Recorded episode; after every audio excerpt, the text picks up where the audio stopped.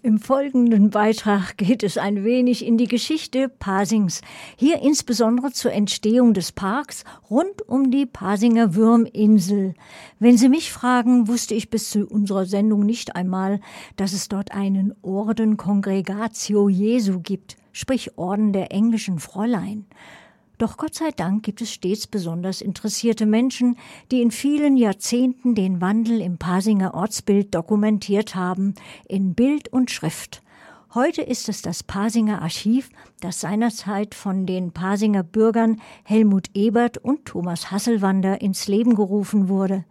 Kollegin Ma Kollegin Mara Mijolovic traf sich mit Thomas Hasselwander im Klostergarten in Pasing, denn er kann, laut Mara, wie kein anderer spannende Geschichten über diese grüne Oase erzählen. Mal hören, ob sie recht bleibt? blicken wir auf die lange Geschichte Pasings und ein paar Jahre zurück. Gab es da auch so eine idyllische Atmosphäre, wie wir sie jetzt hier vorfinden im Klostergarten? Wie, wie müssen wir uns das äh, hier vorstellen? Was war hier los? Ganz so idyllisch war es damals nicht. Es war eine landwirtschaftliche Brache, die die englischen Fräulein vorfanden, als sie 1862 von Schäftlern nach Pasing kamen.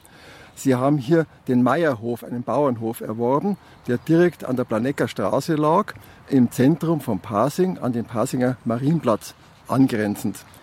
Sie haben angefangen hier mit ihren Aktivitäten mit einer Kinderbewahranstalt. Eine Kinderbewahranstalt ist der alte Begriff für einen Kindergarten gewesen. Und sie haben dann anschließend ihr Werk fortgesetzt mit einer Schule für Waisenkinder, also sehr sozial orientiert. 1866, also auch viele Jahre zurück, haben sie dann mit dem Betrieb einer höheren Tochterschule begonnen. Eine höhere Töchterschule ist eine Mittelschule für Mädchen und eine Mädchenvolksschule haben sie dann anschließend auch noch gegründet. Das Projekt war außerordentlich erfolgreich, denn 1870 hatten sie bereits 90 Zöglinge. Zöglinge nannte man früher die Schülerinnen.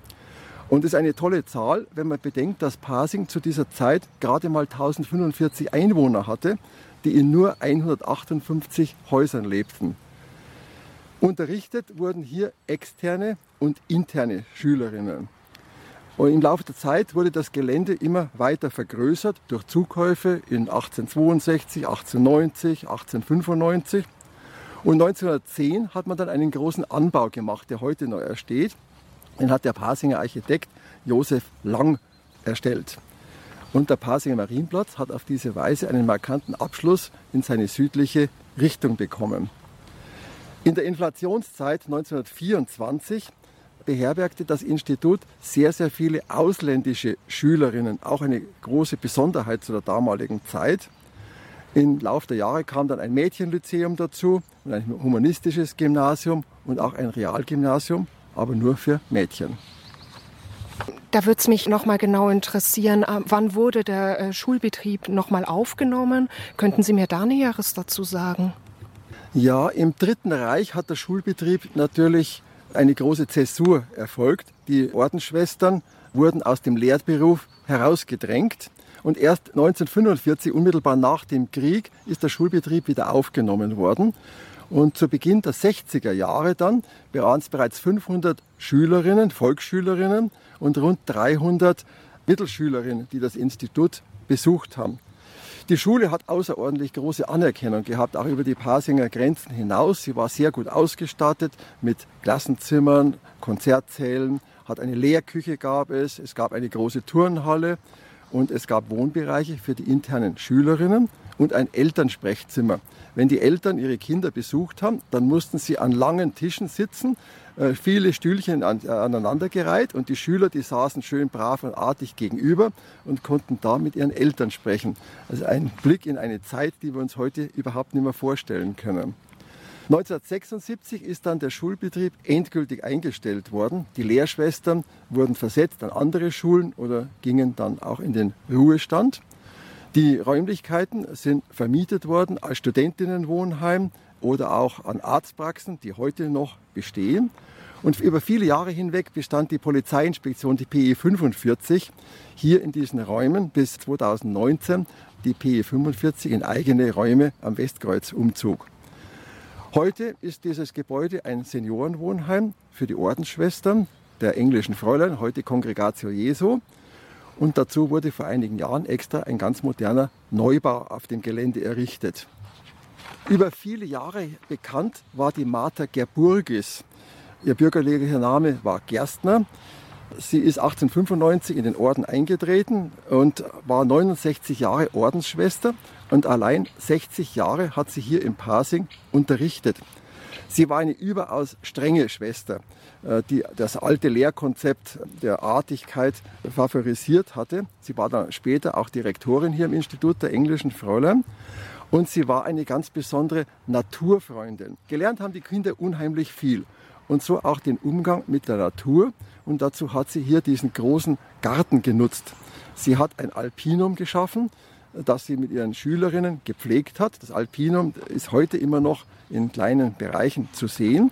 Und die Kinder haben dort gelernt, wie man umgeht mit Pflanzen, äh, wie man sie anbaut, wie es wächst und die Achtung der Natur besonders gelernt. Sie hat besonders auch die Führungen durch den Garten durchgeführt, anhand von selbst erstelltem Anschauungsmaterial. Sie hat Blumen und Bäume gezeichnet und hat auch immer die Führungen durch den Inselkeller gemacht. Äh, hier im Zentrum des Parks ist der sogenannte Prozess, so hat die Schwester Gerburgis das immer genannt. Das ist eine Allee gewesen aus Kastanien- und Lindenbäumen und darunter haben die Kinder gespielt. Man, äh, sie nannte das immer erholsames Spiel der Zöglinge und sie mussten da ganz artig dann immer ihren Ringelreih hier machen. Das heißt, ich habe gerade gehört, dass es hier um, um das Gebäude herum Streuobstwiesen gab, einen Gemüsegarten, bei dem die Kinder halt auch viel zur schulischen Bildung lernen konnten und die Würminsel mit, mit einem Schlossgarten. Könnten Sie uns da Näheres dazu erzählen zur Würminsel und was es mit dem Schloss auf sich hat? Weil wenn ich jetzt gerade um mich herum blicke, sehe ich ja kein Schloss mehr. Ja, das Schloss, das gibt es schon lange nicht mehr. Äh, vom Zentralgarten hier führt eine kleine Brücke hinüber auf die Würminsel. Und auf der Würminsel, da steht das älteste Gebäude Pasings. Wann dieses Gebäude erstellt wurde, weiß man nicht so ganz genau. Es soll auf dem 12. Jahrhundert stammen. Und das sind die Überreste des ehemaligen Wasserschlosses Pasing. Manchmal wird es als Burg bezeichnet, aber es war natürlich keine Burg, sondern es war also ein ganz normales Schloss. Heute ist da tatsächlich nicht mehr sehr viel zu sehen. Es ist hier nur das kleine Inselhaus noch zu sehen. Und unter diesem Inselhaus, da liegt, wie gesagt, äh, das älteste Gebäude Pasings. Das ist ein kleiner Kellerraum, einem Kreuzgewölbe. Und dieser Kellerraum, der wird getragen von einer zwei Meter dicken Mittelsäule. Die kann man heute immer noch sehen, aber der Raum ist im Moment nicht zugänglich, weil durch die Feuchtigkeit dicker Schimmel im Raum ist und deshalb ist der Raum gesperrt aus gesundheitlichen Gründen. Es gibt Gerüchte, die sagen, dass von äh, diesem Inselkeller seinerzeit unterirdische Gänge weggeführt haben, hinüber zur Kirche Maria Geburt, die gleich auf dem Nachbargrundstück ist, oder sogar ein bisschen weiter in das südliche Land von Pasing hinein. Aber das hat sich nie bewahrheitet, das sind wohl in erster Linie nur Gerüchte. Aber dieses Schloss ist immer noch zu sehen auf dem Wappen von Pasing weil das Wappen von Pasing zeigt auf einem roten Hintergrund einen silbernen Zinnenturm, eben das Wasserschloss, auf einer grünen, von einem silbernen Fluss umsponnenen Insel. So ist die Bezeichnung des Pasinger Wappens. Dieses Inselhaus, das man heute noch in den Resten sieht, war früher ein Ausflugscafé für die Münchner, ein Ausflugscafé mit Gartenbetrieb. In den 20er Jahren war das besonders so, dass die Münchner in die Sommerfrische rausfuhren mit der Straßenbahn oder mit dem Zug nach Pasing und haben hier auf der Würminsel Kaffee getrunken. Später wurden dann im Inselhaus oder im Inselkeller die verstorbenen Klosterschwestern aufgebahrt, bis sie im eigenen Friedhof, hier auch auf dem Gelände, bestattet wurden. Oder der Keller diente auch viele, viele Jahre als kühler Keller zur Einlagerung des Obstes und des Gemüses, das hier im Garten angebaut wurde. Es gibt hier auf dem Grundstück eine eigene Gärtnerei, die die Klosterschwestern äh, gegründet haben oder bewirtschaftet haben.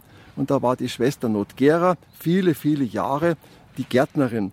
Die Schwester Notgera war also keine Matres, keine Lehrschwester, sondern das war eine gelernte Gartenschwester. Und sie war mit Herz und Seele hier tätig, in der Streuobstwiese, im Gewächshaus, oder in den landwirtschaftlichen Flächen, wo das Gemüse angebaut wurde und das Obst, das natürlich auch die Küche versorgte und vor allem die vielen Schülerinnen, die hier ein- und ausgingen, intern und extern. Okay, dann sind wir jetzt schon am Ende unseres Gesprächs angekommen. Ich danke Ihnen, dass Sie sich Zeit genommen haben, an diesem schönen sonnigen Sonntag hier um 10 mit mir das Gespräch zu führen und sage vielen Dank. Recht herzlichen Dank und ich wünsche viel Erfolg, dem Bund Naturschutz dieses Idyll mitten im Kerzen von Pasing zu erhalten.